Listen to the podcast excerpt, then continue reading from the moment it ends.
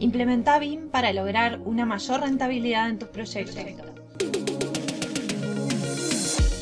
Soy María José de Tesanos, CEO de MDT Arquitectura y te doy la bienvenida al podcast de BIM Online. Estoy aquí para compartir contigo mis conocimientos y experiencia trabajando en proyectos con BIM para que puedas tomar acción y avanzar en el proceso de implementar BIM que traerá más eficiencia y productividad a tu proyecto.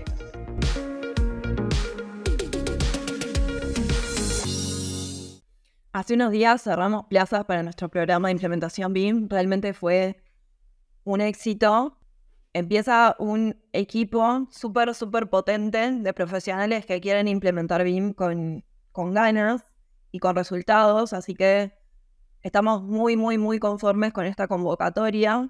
Y una de las consultas que surgió en base a toda la preparación de lo que fue el programa y en base también a la masterclass gratuita que habíamos lanzado sobre el mayor error al implementar BIM, surgía una consulta de cómo planificar un proceso de implementación BIM, porque nosotros contábamos que en el programa arrancamos creando bases sólidas en el proceso de implementación, que muchas veces el error más grande se daba por no planificar ese proceso de implementación, por no pensar en el alcance o en la implicancia real que tiene implementar BIM y que requiere entonces de una serie de, ejercicios base, de preguntarse cómo está mi empresa para ver cómo yo puedo mejorar o qué procesos necesito crear para potenciar los proyectos y mejorar.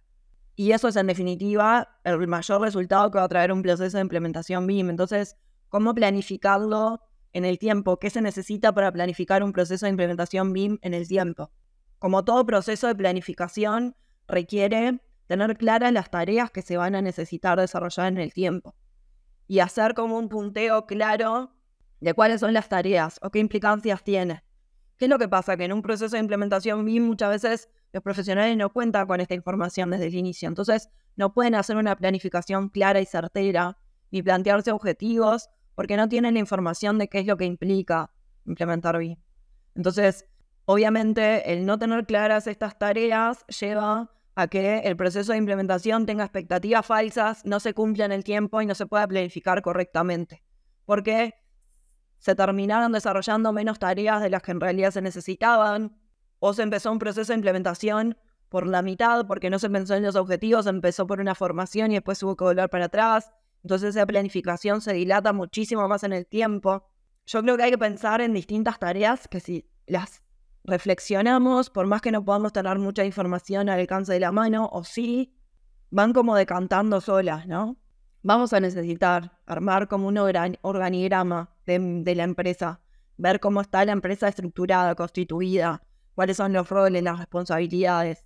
Si la empresa funciona bien así con esos recursos que tiene, o necesito más recursos, o voy a tener que hacer algunos movimientos. Quizás, ¿por qué no?, hablar con el equipo de trabajo haciendo determinadas encuestas o hablando con determinados roles claves, a ver qué creen que se necesitaría mejorar. Me parece que muchas veces suma a ese proceso de mejora, ese diagnóstico inicial, que lo tenga en cuenta todo el equipo, que todo el equipo desde su lugar, los distintos miembros puedan sumar a esa mejora. Pensar en cómo se desarrollaban los proyectos hasta ese momento, con la metodología tradicional, para saber qué es lo que funcionaba en los procesos y qué es lo que no funcionaba. Cómo se pueden mejorar esos procesos. Cuáles eran las fallas en los proyectos que sí o sí se pueden mejorar con un proceso de implementación BIM. Analizar los software y los, hardware con los que cuenta la empresa actualmente. ¿Están adecuados para este proceso de implementación que yo voy a tener que destinar para esos objetivos que yo me quiero plantear?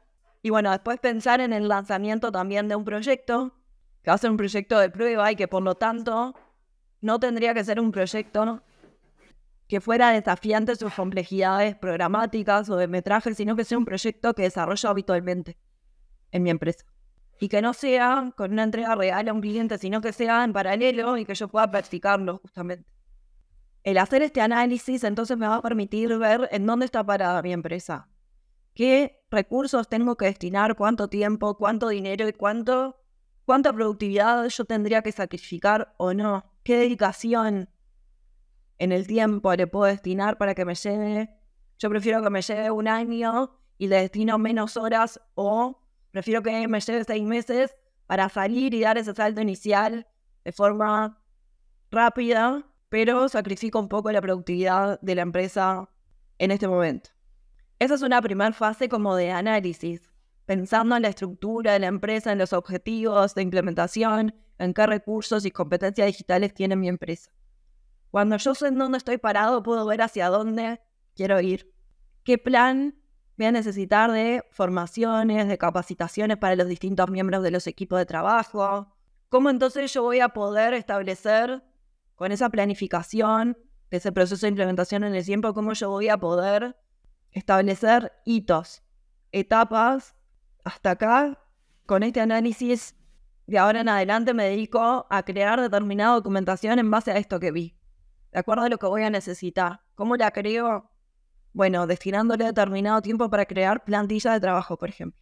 Con los proyectos que yo desarrollo habitualmente, sabiendo qué documentación voy a necesitar, o en el software que manejo, qué templates voy a precisar, qué librería de objetos voy a precisar, cómo yo voy a documentar si ya creé ese proceso para que todos los colaboradores dentro de mi equipo documenten igual, modelen de la misma forma.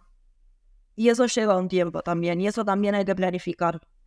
Definir también los roles y las responsabilidades, porque muchas veces ese equipo de trabajo tiene que mutar, se tiene que pensar en algún rol o en alguna responsabilidad específica para este proceso de implementación mientras dure el proceso, la parte de planificación, o pensando para que ya quede para siempre en el desarrollo de proyectos, quién va a ser quien coordine, quién va a ser quien determine o valide la calidad del modelo, por ejemplo, o quien revise los documentos y vaya haciendo el proceso de mejora continua.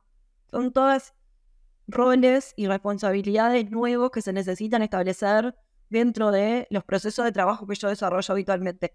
Y no necesariamente esto tiene que ser un recurso nuevo o una persona nueva.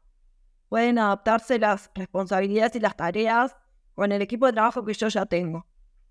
Pero de nuevo, todo esto requiere también de planificación. Esto también hay que planificarlo. Entonces, ¿cómo lo planifico? Sabiendo qué tareas, desglosándolas, voy a necesitar y por qué no desglosando también esas tareas de forma semanal, de forma mensual, de forma trimestral, de forma anual.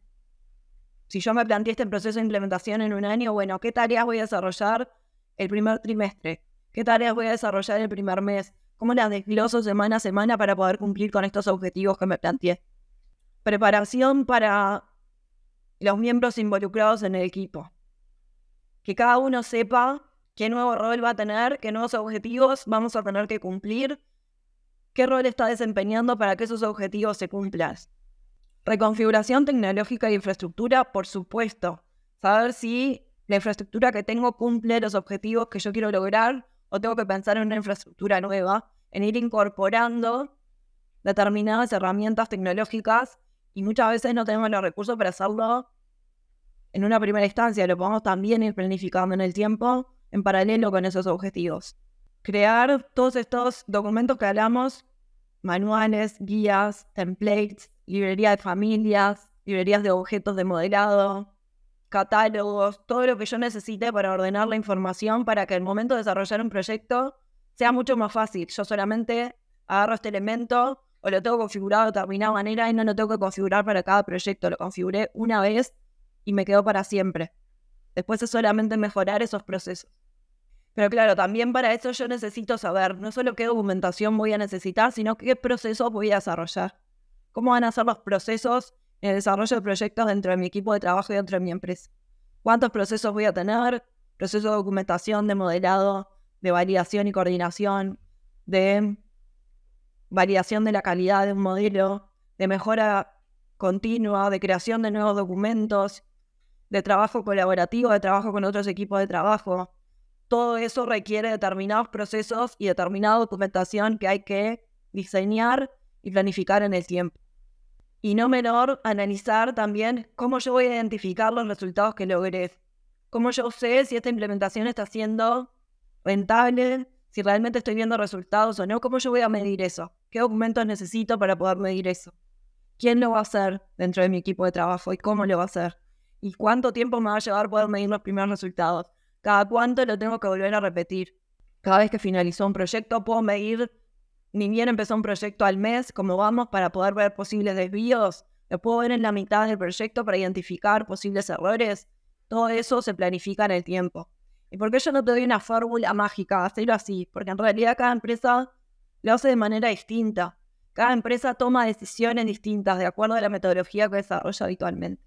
Por eso nosotros decimos que en un proceso de implementación lo que hacemos es transferir toda la experiencia y todo el conocimiento para que esa empresa pueda tomar decisiones informadas para su empresa. Que pueda tomar decisiones que realmente mejoren los procesos dentro de esa empresa. Pero toda esa documentación, todos esos procesos los desarrolla la propia empresa, no los desarrollamos nosotros. Por supuesto, si a veces quieren asistencia en lo que son los templates, las librerías, todo eso siempre damos asistencia y nosotros también entregamos las plantillas base para que cada empresa la pueda modificar, mejorar y personalizar.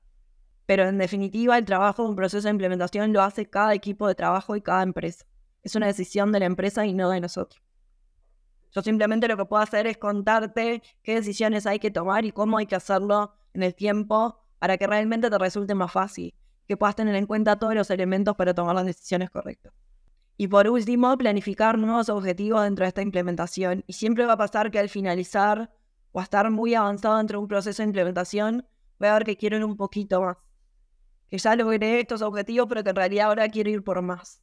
Por ejemplo, este estudio de arquitectura con el que estamos trabajando se planteó en un momento mejorar el rendimiento en el desarrollo de proyectos generar procesos de documentación de forma automatizada. Ahora quiere mejorar los procesos para trabajar de forma colaborativa, para poder presentarse a un llamado público y tener toda la información para poder hacerlo y no quedar afuera. Eso es un nuevo objetivo dentro de este proceso de implementación. ¿Quiere decir que lo anterior no funcionó? No, al revés. Funcionó tan bien que ahora están planteándose nuevos objetivos, porque pueden ir por más una vez que ya arrancaron por lo que tenían que empezar. Así que te recomiendo que para tu empresa desgloses todas las tareas que querés desarrollar y las puedas planificar en el tiempo. Esa es la mejor forma de poder planificar de forma certera un proceso de implementación BIM. Y hasta aquí el episodio de hoy. No te olvides de suscribirte para recibir más contenido de BIM. Te espero en el próximo episodio con más proyectos, más experiencias compartidas y mucho más BIM Online.